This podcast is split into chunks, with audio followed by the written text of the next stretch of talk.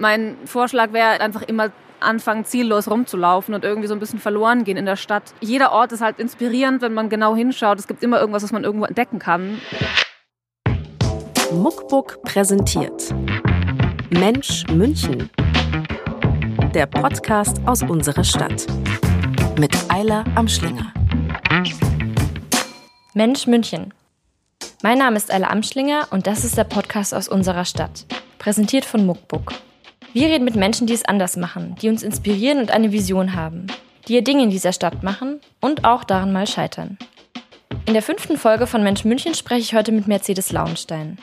Mercedes lebt als Schriftstellerin und Journalistin in München. Ihr neuer Roman Blanca handelt von einer ganz speziellen Tochter-Mutter-Beziehung, dem Erwachsenwerden und einem Roadtrip durch Italien. Über ihren Roman, ihr Münchenbild und generell, was sie so in der Stadt umtreibt, spreche ich heute mit ihr. Dein Lieblingsplatz. Ja, Mercedes, schön, dass du heute mit uns hier bist. Ähm, als ich gehört habe, wo wir uns heute treffen, musste ich ja erstmal überlegen, wo ich meine Badeschlappen hingepackt habe. Jetzt ist dann aber doch alles ein bisschen anders gekommen. Wo sind wir heute hier und warum sind wir hier? Wir sitzen jetzt vor der ähm, Olympiaschwimmhalle und der Plan war eigentlich reinzugehen, weil man da so schön oben in der, wie sagt man, Lobby auf der Aussichtsplattform oder wie auch immer stehen oder auch äh, auf der Tribüne sitzen kann und runter auf die Schwimmhalle sieht und man sieht den Sprungturm und man hört die Schwimmbadgeräusche. Und ich finde das einen sehr meditativen Mikrokosmos, den ich schon immer mochte. Und zwar weil tatsächlich der Olympiapark das erste war, was ich von München kannte als ich als Kind schon mal ein paar Jahre in München gelebt habe. Und ich weiß noch, ich komme aus einem ganz, ganz kleinen Dorf, da gab es nicht mal einen Bäcker äh, in der Nähe von Flensburg. Und wir sind so sehr spontan von einem Tag auf den anderen nach München gezogen damals. Und ich hatte keine Ahnung, was das sein soll und habe im Brockhaus München nachgeschlagen. Und da war so ein Bild vom Olympiapark, sonst nicht so viel. Und ich habe den Text auch gar nicht gelesen. Ich habe nur dieses Bild gesehen und dachte, krass, das sieht ja aus wie Sydney weil ich diese, diese Zeltdachkonstruktion und ich dachte, boah, okay, ich ziehe einfach jetzt so in die totale Großstadt und es hat mich von Anfang an total fasziniert und deshalb waren auch meine ersten Ausflüge in München dann immer in den Olympiapark, weil ich das hier so magisch fand und es hat sich eigentlich bis heute nicht so viel geändert. Ich mag es einfach immer noch wahnsinnig gern und die Schwimmhalle halt insbesondere und den Olympiaturm. Also du kommst heute tatsächlich auch noch hierher. Bist du dann als Schwimmerin hier oder bist du als Beobachterin hier? Ich bin viel zu faul, um tatsächlich so richtig zu schwimmen. Aber ich komme dann eher als Beobachterin oder ich gehe ins Schwimmbad, schwimme so eineinhalb Bahnen und freue mich an der Atmosphäre im Schwimmbad. Ähm, aber leider bin ich selten. Also ich war, es ist wirklich lange her, dass ich das letzte Mal hier war. Das übrigens habe ich mir gedacht, wäre auch noch eine schöne Rubrik für deinen Podcast, so Orte, an denen du gerne öfter wärst. Weil ich äh, bei den ganzen Fragen, die du mir vorher geschickt hattest, immer gedacht habe, hm, ich könnte das und das sagen, aber eigentlich bin ich da gar nicht so oft. Ich wäre nur einfach so sehr, so gerne immer dort. Also dazu kommt auf jeden Fall später auch noch eine Frage. Okay. da greifen wir jetzt ein bisschen vor. Okay, alles klar. Aber es macht ja auch gar nichts. Wir haben jetzt schon ein bisschen darüber gesprochen, was das Olympiabad für dich bedeutet und welche Funktion es für dich übernimmt. Und äh, wie du gesagt hast, eigentlich warst du jetzt schon lange nicht mehr hier, obwohl du gerne mhm. hier hinkommst. Genau, und wir sitzen jetzt, wie gesagt, vor der Baustelle hier. Im Hintergrund war gerade auch noch irgendwie Soundcheck in der Olympiahalle. Weißt du, welches Konzert es war? Hast du ja, gefragt? Roger Waters, der Songwriter und äh, Gitarrist von Pink Floyd. Also, oder Gründer von Pink Floyd. Pink Floyd gibt es ja nicht mehr, aber genau der spielt da heute Abend und fragt mich jetzt schon die ganze Zeit, ob er da jetzt gerade in der Halle ist oder ob es nur sein, sein Team ist oder die Band oder keine Ahnung. Wir sollten nachher vielleicht mal investigieren gehen.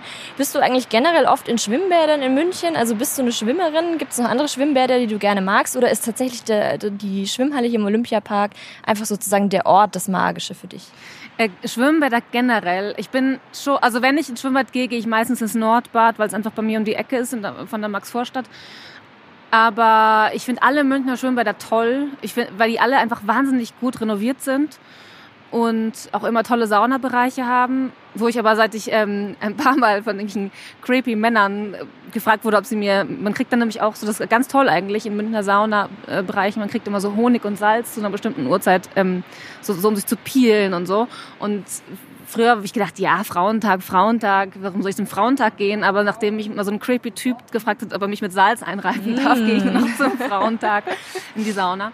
Aber Nee, ich mag alle Bäder und eigentlich möchte ich auch viel öfter ins Müllersche Volksbad gehen, was da ja auch so unglaublich schön ist. Ich mag halt, ich mag einfach immer alles so gern, wo Wasser ist und ich mag auch so Hammams zum Beispiel gern. Ich mag einfach so dieses Rituelle, was Schwimmbäder so haben und das ist so ein, dass die Leute da hingehen und einfach schwimmen und so ganz bei sich sind und dass man da so einem Ablauf folgt und die Atmosphäre finde ich toll, obwohl ich leider tatsächlich viel zu ungeduldig bin, um wirklich so richtig zu schwimmen, so lang wie man so macht. Ja, das kriege ich auch nie auf die Reihe. Ich freue mich dann halt immer auf den Strudel irgendwie oder ja. so, lass mich da durchtreiben. oder halt das Gefühl, dann so frisch gewaschen und der Chlorgeruch auch ganz wichtig. Ich glaube, das hat so ganz viel mit auch so Kindheitserinnerungen zu tun. Das Chlorgeruch löst sofort in einem oder in mir zumindest sehr so total schöne abenteuerliche Erinnerungen an den Schwimmbadausflug äh, als Kind so aus. An die Pommes im Freibad. Ja, alles irgendwie dieses ganze dieses ganze Leben im Schwimmbad. Als Schriftstellerin hätte man dich jetzt ja aber auch natürlich so klassisch mit Notizbuch und äh, Stift im Café antreffen können. Da entstehen ja sofort so romantisch verklärte Bilder, wie man äh, sehr melancholisch und irgendwie äh, sinnig äh, vor sich hin schreibt. Äh, war das jetzt eine bewusste Entscheidung, dass du gesagt hast, naja, okay, äh, das möchte ich heute auf keinen Fall. Also mein Lieblingsort soll nicht irgendeinem Klischee entsprechen. Ähm, oder siehst du dich generell überhaupt nicht so als dieses, was man sozusagen allgemein vielleicht als Autorin oder Schriftsteller so vor sich als Bild entstehen hat. Nee, ich, also ich habe schon eine große Vorliebe für so tolle alte Cafés oder diese Atmosphäre in Cafés und irgendwie stundenlang da sitzen und was trinken und auch so unter Menschen sein. Cafés auch ein bisschen irgendwie austauschbar, gibt's ja auch in jeder Stadt. Ähm, deshalb war mir, ist mir das jetzt gar nicht so, so in den Kopf gekommen. Und ich, klar, ich sitze schon auch gerne in Cafés und schreibe auch mal da, aber es ist jetzt nicht so, dass ich habe auch keinen Stammcafé, komischerweise immer noch nicht leider. Auch keine Stammbar. Ist es denn überhaupt so, dass es vielleicht gar keinen Lieblingsort oder den einen Lieblingsort in München für dich gibt? Ähm, und wenn ja, wo trifft man dich dann sonst in der Stadt? Hast du da bestimmte Viertel, die du magst? Ja, ich habe keinen. Also ich bin so generell Superlativfragen sind immer so ein bisschen schwierig, finde ich auch so zum Beispiel ähm, Lieblingsessen. Da, ich glaube, so Top Ten könnte man vielleicht noch machen. Aber ich habe jetzt nicht den einen Ort. Es kommt halt auch immer so drauf an. Jeder Ort hat ja so seine eigene spezifische Funktion oder Atmosphäre, die dann irgendwie gerade zu dem passen muss, was man jetzt gerade mag oder braucht. Aber es gibt schon so ein paar Orte eben, die ich gerne mag. Und ich habe den nördlichen englischen Garten da an der Isar hoch, also hinten, wenn man noch hinterm Seehaus über die Brücke geht und immer weiter in den Norden geht. Da wird, es, wird der englische Garten dann so ganz wild und die Gräser sind so ganz hoch und die Bäume werden gefühlt immer älter. Also auch an so den heißesten Sommerwochenenden einfach kaum Menschen. Oder das ist alles sehr, sehr verwunschen und, und, und magisch. Und das, da bin ich total gerne. Auch zu selten, aber da bin ich total gerne und da hätte ich mich auch gern getroffen, weil das auch so ein ganz schöner ein schöner Ort ist, ähm, auch wenn wir da hätten sehr weit laufen müssen wahrscheinlich. Da hat uns heute vor allem das Wetter einen Strich durch die Rechnung gemacht. Der Münchner Sommer präsentiert sich jetzt ausgerechnet heute von seiner schlechtesten Seite. Ja. Und naja, die Olympia-Schwimmhalle könnt ihr dann alle wahrscheinlich demnächst wieder besuchen, wenn sie wieder, ähm, also wenn sie fertig renoviert ist. Der ähm, nördliche Teil des Englischen Gartens, ist es auch so ein Ort, der dich jetzt beim Schreiben inspiriert? Und gibt es Orte in München, die dich dann nicht nur privat, sondern eben auch für deine Arbeit, für dein Schreiben inspirieren? Also es kommt halt darauf an, was ich suche. Und dann gibt es natürlich verschiedene Orte, die mich dann auf verschiedene Art inspirieren. Und oder andersrum, jeder Ort ist halt inspirierend, wenn man genau hinschaut. Es gibt immer irgendwas, was man irgendwo entdecken kann. Deshalb habe ich nicht, es ist nicht so, dass ich denke, ah, ich, ich, ich muss schreiben oder ich brauche eine neue Idee. Da gehe ich immer dort und dorthin. Mein Vorschlag wäre in dem Fall, oder auch mein Vorschlag an mich selbst, ist dann halt einfach immer anfangen, ziellos rumzulaufen und irgendwie so ein bisschen verloren gehen in der Stadt. Und ich gehe halt auch wahnsinnig gerne oder fahre auch gerne an Orte, auch in abgelegene Stadtviertel. Ich bin halt die meiste Zeit eigentlich schon in der Max-Vorstadt leider, weil ich da wohne. Aber ich könnte jetzt, mir fällt es sehr schwer zu sagen, wo ich, wenn ich jetzt woanders in ein anderes Viertel ziehen müsste, wo ich dann hinziehen würde. Vorhin habe ich zum Beispiel wieder kurz gedacht, im Olympiadorf wohnen wäre halt auch wahnsinnig cool. Das mag ich zum Beispiel auch sehr gern. Und ich mag München generell einfach sehr gern. Und ich finde, jedes Viertel hat so viel für sich. Und ich finde es auch immer sehr lohnenswert, so rauszufahren in diese ganzen abgelegenen Stadtviertel wie Feldmoching. Da gibt es ja zum Beispiel diese Panzerwiese oder mh, mm, so in alle Richtungen eigentlich. Man kann halt so viel entdecken, wenn man sich so ein bisschen darauf einlässt. Um dieses äh, ja so ein bisschen ziellose Umherwandern geht es ja auch in deinem ersten Buch, das du geschrieben hast. Das war der Erzählband Nachts gewesen. Äh, da flaniert eine namenlose Protagonistin durch das nächtliche München. Was würdest du sagen? Gerade weil München ja eigentlich so im Nachtleben im Vergleich in Deutschland ein bisschen schlecht abschneidet. Ist München für dich eine Nachtstadt und wenn ja, auf welche Weise ist sie das? Ähm, München ist für mich auf jeden Fall eine sehr stille Nachtstadt. Also die Stadt ist ja nachts wirklich still wie ein Dorf. Aber sie ist auch sehr sicher. Man kann sehr bedenkenlos nachts spazieren gehen, rumlaufen, überall hingehen eigentlich. Also das Interessante ist auch, dass eigentlich die Stadt, dass eigentlich tatsächlich das gar nicht so, nie so geplant war, dass dieses Buch, dass es spezifisch in München ist. Also deshalb war meine Absicht bei dem Buch Nachts jetzt auch nicht zu sagen, ich porträtiere damit München, also die Nacht in München. Und wahrscheinlich äh, spiegelt es München tatsächlich doch mehr, als mir selbst vielleicht bewusst ist. Das ergibt sich wahrscheinlich einfach daraus, dass diese Protagonistin durch München läuft und damit auch eine Nacht München abbildet. Aber ja, München ist für mich eine stille Stadt in der Nacht und keine besonders aufregende, wobei das natürlich auch wieder so eine persönliche Sache ist, wenn man einfach mit sehr aufregenden Menschen unterwegs ist und auf Abwege gerät, kann man auch in dieser Stadt unfassbar aufregende Nächte erleben. Also du hast schon gesagt, München ist eine stille Stadt, also nachts vor allem eine stille Stadt. Gibt es jetzt bestimmte Zeiten, die du besonders in München magst, also Jahreszeiten oder auch Tageszeiten? Und welche Stimmungen verbindest du sonst noch mit München? Mm, München ist für mich so eine sehr, eine sehr strahlende, glänzende Stadt. Sehr hell und sehr sommerlich auch irgendwie. Also heute ist ja wieder so ein richtiger Tag, wo die Stadt aussieht wie jede Stadt und wie irgendwie triste Vororte, weil dieser graue Himmel so tief hängt. Aber eigentlich, wenn ich an München denke, dann sehe ich so diese ganzen klassizistischen Glänzebauten und strahlendes Gelb von der Theatinerkirche und die Isar, die so sprudelt und immer so ganz klar ist und die, das viele Grün und die Natur. Und ach ja, genau. Ich liebe das morgens, frühmorgens und abends, wenn die Sonne untergeht, also Sonnenaufgang und Sonnenuntergang in der Schellingstraße, in der ich wohne, weil die tatsächlich genau auf der Mir ist schon bewusst, dass jetzt lauter Stalker wahrscheinlich die Häuser auf und ab suchen, wo wohnt Mercedes Lounge denn. Oder hast du noch so einen Fake-Namen, so wie in Hotels, wenn man absteigt? Ah, das, das, das, wollte ich eigentlich gerne schon immer mal das machen. Das mache ich bald mal. Den darfst du jetzt aber nicht noch verraten. Nein. aber jedenfalls ähm, liegt die Stellingstraße direkt auf der Ost-West-Achse und da geht halt morgens die Sonne auf und abends geht sie unter und sie steht dann halt ganz lange, direkt scheint sie so durch die ganze Straße und es ist ein unglaubliches Licht, was dabei entsteht. Und ich liebe das. Und das äh, reflektiert dann so die, äh, an allen Hauswänden. Und das ist ist es das Tollste. Ich könnte abends im Sommer eigentlich stundenlang nur die Schillingstraße hoch und runter Fahrrad fahren. Ich bin gespannt, ob die Schillingstraße dann auch der Geheimtipp von dir sein wird. Ähm, ansonsten bist du ja nicht nur in München anzutreffen, sondern auch immer wieder in Italien und auch der neue Roman Blanca spielt in Italien. Was zieht dich denn von München immer wieder dahin? Mm ich würde sagen, so eine gewisse Sehnsucht nach Abgeschiedenheit, aber auch ganz klischeehaft eigentlich die Sprache, das Essen, das Klima, die Botanik, also die Pflanzen und wie sie riechen und die Menschen und wie sie sich verhalten und unsere schöne Wohnung, die wir da gemietet haben, Juri und ich, also mein Freund und ich, ähm, vieles. Aber vor allem wirklich so auch eine kleine Sehnsucht, ein zweites Leben in einem anderen Land einfach noch zu haben und dahin so fliehen zu können. Wenn wir das jetzt sozusagen im Reverse betrachten, so München-Klischees, du als Expertin, München die nördlichste Stadt Italiens, wie fällt dein Urteil aus? Mm, ja, also Klischees finde ich immer so ein bisschen bescheuert. Oder so, ich glaube, in Klischees steckt schon auch immer ein Funke Wahrheit. Das ist auf jeden Fall so. Ich glaube, wenn man jetzt mal die Städte Deutschlands miteinander vergleicht oder mit Italien vergleicht, dann ist München sicherlich eine der, die noch am italienischsten ist. Also auch wegen der Bauten und wegen des, auch wegen des Klimas einfach. Und hier wird ja auch sehr viel Spritz getrunken. Und ich finde auch übrigens nicht, dass sich immer alle so aufregen sollten über ja, die Münchner tun so italienisch, aber sie sind halt einfach keine Italiener und sie werden nie Italiener sein. Und ja, das stimmt schon, aber es ist auch so ein so blödes deutsches Problem, dass man einfach nie mal, nie mal einfach mal ein bisschen lässig, entspannt irgendwie sich sich mal, also dass man immer dann auch gleich so die eigenen Landsleute wieder verurteilen muss, muss bei dem Versuch, also wenn sie sich mal versuchen zu entspannen und mal ein bisschen einfach ein schönes Leben versuchen zu führen auf der Straße, dann muss, finde ich, sollte man dann nicht gleich wieder draufhauen.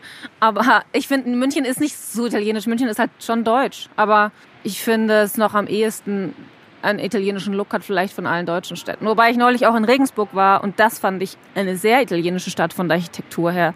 Den ganzen kleinen Gassen und, aber eben nicht so, nicht so, nicht so ein Deutschland-Look hatte, sondern schon irgendwie auch so hell, helle, helle Mauern und Es hat mich sehr überrascht, wie italienisch es in Regensburg aussieht. Bevor wir jetzt den Olympiapark und die Schwimmhalle äh, verlassen und uns in Ruhe dann über dein Schreiben und dein neues Buch ein bisschen unterhalten, ganz kurz, wo würdest du in München niemals hingehen? Oder gibt es für dich einen Platz, äh, wo du in München tatsächlich noch nie warst und gerne hingehen würdest? Ich würde niemals gehen. Wahrscheinlich, ich war auch noch nie, aber will auch gar nicht, war noch nie im P1. Ich würde, glaube ich, nie und war auch noch nie im Hart das sind so die Sachen, die mir als erstes einfallen, weil das einfach so Szenen sind, in denen ich mich nicht bewege. Oder Orte, die mich auch wirklich nicht so sehr interessieren. Oder höchstens mal einmal zum jetzt doch mal gucken, wie es da ist, aber jetzt nicht so grundsätzlich. Allianz Arena habe ich auch gerade noch gedacht, weil ich mich so wenig für Fußball interessiere. War ich noch nie, musste ich jetzt auch nicht unbedingt hin. Wo ich leider noch nie war, ist oben auf dem alten Peter. Da wollte ich mal hin, weil ich neulich so eine Geschichte drüber gemacht habe, wie es ist, wenn man mal als Tourist die eigene Stadt besucht. Und dann wollte ich natürlich auch auf den alten Peter steigen, aber leider wurde gerade die Jubiläumsglocke saniert und dann konnte ich da nicht rauf. Das scheint dich irgendwie zu verfolgen. Ja, die Sanierungen. Überall ist doch aber auch so irgendwie, das ist doch immer so. Oder man will irgendwo hin, dann hat es gerade zu oder wird gerade renoviert. Genau, sonst Orte, in denen ich noch nie war, in denen ich noch Nee, ich war schon wirklich an sehr vielen Orten. Es ist halt nur so, dass ich dann immer traurig bin, dass ich nicht viel öfter an all diese schönen Orte gehen kann, die ich kenne. Das Interview. So, Mercedes, wir sind jetzt in eine ruhigere Atmosphäre gewechselt, um uns ein bisschen über dein neues Projekt zu unterhalten. Dein neuer Roman Blanca. Ähm, der handelt vom Erwachsenwerden. Auf dem Klappentext steht, dass es für die Protagonistin Blanca der Roadtrip ihres Lebens ist. Kannst du uns ein bisschen mehr darüber erzählen, worum es in deinem Buch geht? Also die Sache mit dem Roadtrip ihres Lebens habe ich mir natürlich nicht ausgedacht. Das hat der Verlag da drauf geschrieben. Aber es stimmt insofern, als dass es für sie eine sehr existenzielle Reise ist. Blanca ist 15 und lebt mit ihrer Mutter nie, also eigentlich an keinem fixen Ort, sondern die ziehen dauernd umher, weil die Mutter sehr rastlos und ein bisschen manisch veranlagt ist und ähm, sind eigentlich dauernd so auf der Flucht ein bisschen vor vor dem Leben oder anderen Menschen oder ähm, eingebildeten Bedrohungen. Und Blanca hat darauf keine Lust mehr. Deshalb nach einem Streit haut sie ab und flieht nach Italien auf eine Insel, wo sie zuletzt als Kind war und dort einen tollen Sommer verbracht hat mit dem gleichaltrigen Toni und seinem Vater Karl, die dort in einer sehr, einem sehr schönen Haus wohnten. Und sie hat sich eigentlich immer vorgestellt, dass da dort, dass sie, dass sie dorthin gehören, sie und ihre Mutter. Und, dass, und sie ist auch in diesem Sommer davon ausgegangen, dass sie da vielleicht einziehen und bleiben, was nicht passiert ist, sondern sie sind da wieder abgehauen. Und jetzt möchte, jetzt denkt sie sich halt, gut, das ist der einzige Ort, an den ich kann, da fahre ich jetzt hin. Und dann geht die Reise los. Was ist denn das Besondere an dieser Tochter-Mutter-Beziehung? Was macht die so sehr speziell? Die ist sehr von einer großen Hassliebe geprägt. Also einerseits ist Blanca sehr wütend auf ihre Mutter und versteht sie auch nicht und macht ihr sehr viele Vorwürfe, weil die Mutter eben ihr kein wirkliches Zuhause ermöglicht und sehr egoman äh, durch die Welt zieht und Blanca hinter sich her schleift und sie versucht eigentlich sehr ein, ein Freigeist zu sein und sich auf nichts festzulegen. Und sie denkt, das ist eben ihre Auffassung von einem richtigen oder guten Leben. Aber das ist auch alles sehr verkorkst und merkwürdig und geht eigentlich hinten und vorne nicht auf und widerspricht sich. Und das ist, es ist halt auch sehr prekär. Ähm, naja, und die Mutter liebt andersrum Blanca natürlich auch. Es ist ihr einziges Kind. Andererseits äh, ist sie von ihrem eigenen Leben mit sich selbst schon so überfordert, dass sie keine besonders ähm, ideale, was auch immer das überhaupt ist, aber Mutter sein kann. Und Blanca bricht dann sozusagen in ihr eigenes Leben auf. Worauf kamst du beim Schreiben des Romans an? Also wolltest du jetzt eine bestimmte Story erzählen? Hast du dir gesagt, okay, ich möchte jetzt einen Coming-of-Age-Roman schreiben und eine Erwachsenwerden-Geschichte erzählen? Oder steckt die Geschichte einfach irgendwie so in dir drin und du hast sie einfach nur noch aufs Blatt geschrieben? Mm, auf jeden Fall das Zweitere. Also ich habe sie schon, also auf eine Weise das Zweitere. Sie steckte immer schon in mir drin und ich wusste, ich muss diese oder eine ähnliche Geschichte schreiben, auch wenn mir nie natürlich, bevor ich sie geschrieben habe, nicht klar war, wie sie genau verläuft und wie sie ausgeht. Mm, und ich kann das auch total schlecht bewusst reflektieren, was ich genau erzählen wollte vorher, bevor ich sie geschrieben habe. Ich habe einfach angefangen zu schreiben und ich wusste, ich brauche oder ich möchte dieses sehr, sehr junge Mädchen, das einfach ganz auf sich allein gestellt ist und das sich durch die Welt bewegen muss und das nicht viele Mittel hat, aber einen sehr starken Willen und, und eigentlich eine junge Heldin, die einfach ähm, sich durch etwas durchschlagen muss und weil das selbst meine Lieblingsgeschichten sind. Und ich wollte viel Natur und viel Wildnis ich wusste, dass meine Sprache und meine Stimmung eine besondere sein werden. Und alles andere musste sich dann ergeben. Und das war ein, eine sehr, auch für mich eine sehr wilde Reise, das zu schreiben. Wie darf man sich denn so generell deinen Alltag vorstellen als Schriftstellerin? Also gibt es bestimmte Routinen, die du verfolgst?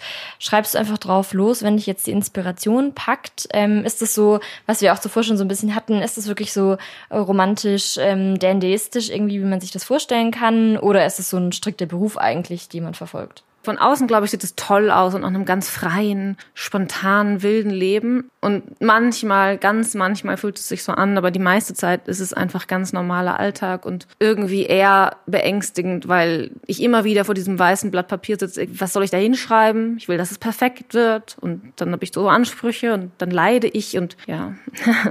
Passend dazu, äh, gibt es irgendwas in München, was dich jetzt speziell als Autorin irgendwie auch so ein bisschen in den Wahnsinn treibt und wo du sagen würdest, okay, das läuft in anderen Städten vielleicht besser? Aber generell hat man ja eher immer so ein bisschen das Gefühl, naja, die anderen Städte sind so viel cooler als München, so dieses Dauerklischee irgendwie. Das habe ich erstens gar nicht, dass ich denke, dass andere Städte cooler sind. Und ich habe auch immer ein bisschen das Gefühl, also ich habe schon viel an München auszusetzen, doch, aber äh, so diese, ich finde es, manchmal kommt es mir auch ein bisschen faul vor, dann immer sagen, München ist blöd und langweilig. Das scheint mir eher so ein oft so ein willkommener, also ich glaube, dass viele Leute einfach ihren eigenen Frust dann so auf die, Stadt, auf die Stadt projizieren. Das macht man ja sowieso gerne, dass man anderen Leuten oder an Orten, Gegenständen, Umständen die Schuld gibt für das, was man selbst nicht auf die Reihe kriegt. Jeder, der halt München nicht mag, soll halt wegziehen. Ich finde es so ein bisschen schwierig. Ich, München kann vieles und kann halt andersrum vieles nicht, mein Gott. Und man kann immer was verbessern, auf jeden Fall. Aber pff, eigentlich ist es mir so ein bisschen egal. Ich habe so meine eigenen Wege und Orte und Freunde und Szenen und bin eigentlich ganz glücklich in der Stadt. Also was auf jeden Fall, wenn ich jetzt Bürgermeister von München wäre oder was weiß ich, da so was ändern dürfte, ich würde sagen Restaurants, noch bessere Restaurants, auf jeden Fall viel bessere Öffnungszeiten. Das verstehe ich nicht. Das ist diese bayerische komische Öffnungszeitenpolitik. Mehr so Straßenleben, dass man einfach äh, nachts noch gut essen gehen kann, nachdem man zum Beispiel nach meiner Lesung, die an einem Montag war, da wäre ich einfach wahnsinnig gerne noch irgendwo schön mit Leuten noch hingegangen, um was zu essen. Und es war klar, an einem Montagabend, wenn du um 21 Uhr irgendwo rauskommst oder 21.30 Uhr, kannst du nirgends mehr hingehen zum Essen. Dann kannst du kriegst vielleicht noch irgendwo eine einigermaßen okay Pizza, aber dann wirst du dann auch da schnell wieder rausgejagt. Es wird sich, ich glaube, München ist halt hinterher. Das wird sich in den nächsten Jahren aber, glaube ich, auch noch ändern. Ja, ich weiß nicht, bessere Restaurants. Das glaube ich, das können, damit könnte man auch eine Wahl gewinnen in München. Ja. Äh, wir haben jetzt zuvor schon ein bisschen darüber gesprochen, dass du viel unterwegs bist, ähm, auch in Italien und gerne reist. Ähm, und jetzt demnächst ja auch schon wieder aufbrichst auf die einsame Insel. Ja. Kommst du da von deinen Reisen eigentlich mit einem lachenden oder weinenden Auge wieder zurück? Also freust du dich, wenn du wieder hier bist oder zieht sich dann sofort wieder in die Ferne? Nee, ich freue mich immer total auf zu Hause. Ich brauche auch total mein Zuhause. Also äh, auch wirklich so, mein, mein Freund und ich wohnen ja in zwei verschiedenen Wohnungen nebeneinander. Ich brauche auch wirklich meine eigene Wohnung. So, ich, ich brauche total so meinen Raum und ich liebe meine Wohnung und meine Sachen, die ich da hab und dieses so ein Nest haben, irgendwie oder so eine Base einfach. Ähm, und ich freue mich immer nach Hause zu kommen.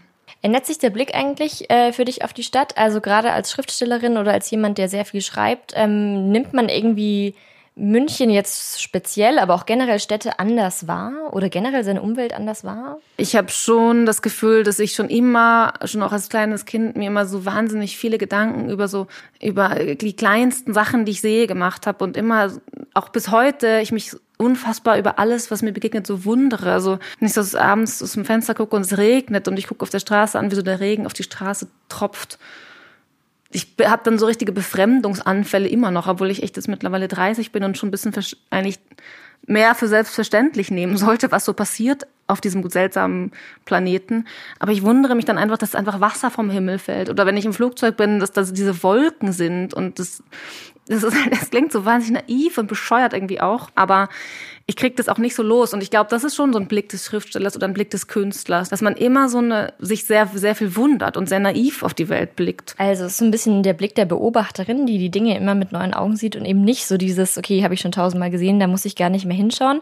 Dementsprechend müsstest du eigentlich über München auch Dinge wissen, die sonst niemand weiß. Also gibt es irgendwas, wo du sagst, okay, das weiß nur ich und ähm, kannst du es mit uns teilen? Also von dem, äh, von diesem genau irgendwo sein und genau hinschauen, Da, das sind natürlich so, so kleine intime Beobachtungen, die jetzt vielleicht anderen gar nicht so viel bringen. Das sind eher poetische Momente, die mich dann interessieren.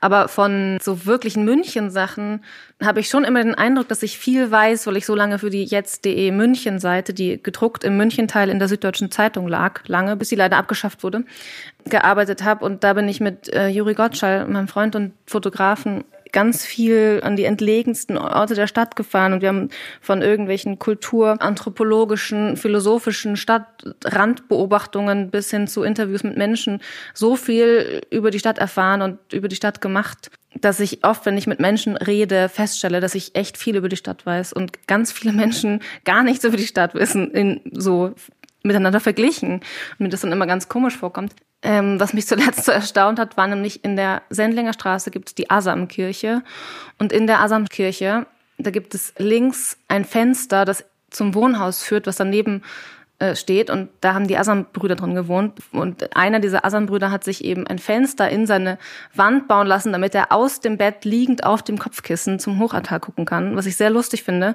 Noch viel lustiger finde ich aber, dass kein, es irgendwie nicht in Erfahrung zu bringen ist, wer jetzt in diesem Haus wohnt oder ob da jetzt immer noch jemandes Bett steht, der jeden Tag einfach aus seinem Privathaus auf den Hochaltar blickt.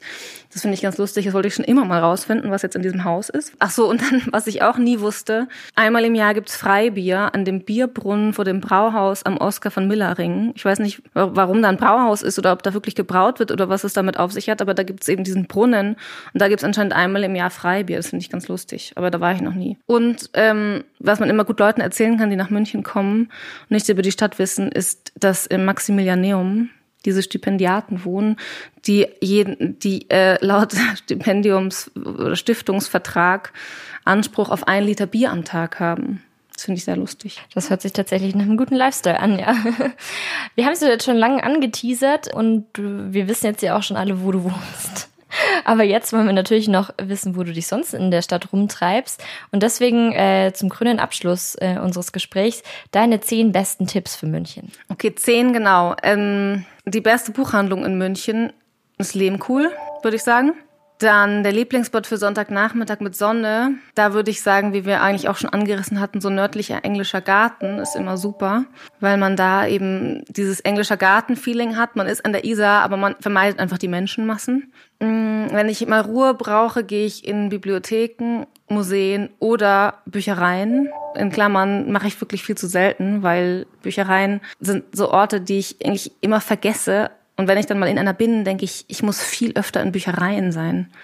Dann das schönste Museum, Glyptothek. Ich gehe total gerne in die Glyptothek. Da kann man sich so auch eine Jahreskarte kaufen, die kostet irgendwie 2,50 Euro. Und dann kann man da immer hingehen und man kann auch hinten ins Café, was wunderschön ist, und so im Innenhof liegt und so ganz still und ruhig ist und so ein ganz un, unspektakulärer Ort eigentlich. Aber es ist so ganz meditativ und ja, so ruhig. Man kann da einfach sitzen und Zeitung lesen und ist so ganz ab in so einem eigenen Kosmos. Und vor allem ist das Museum halt toll, weil es da so hell ist und äh, ich habe mir immer mal vorgenommen, so zum Zeichnen hinzugehen. Da sitzen halt auch immer dann so Kunststudenten, die so figürliches Zeichnen üben an diesen ganzen alten Abgüssen. Mmh, bester Kaffee hast du auch gefragt und da ist mir nur zu Hause eingefallen, weil mein Freund eine sehr gute Kaffeemaschine hat und ich als seine Nachbarin davon sehr viel habe.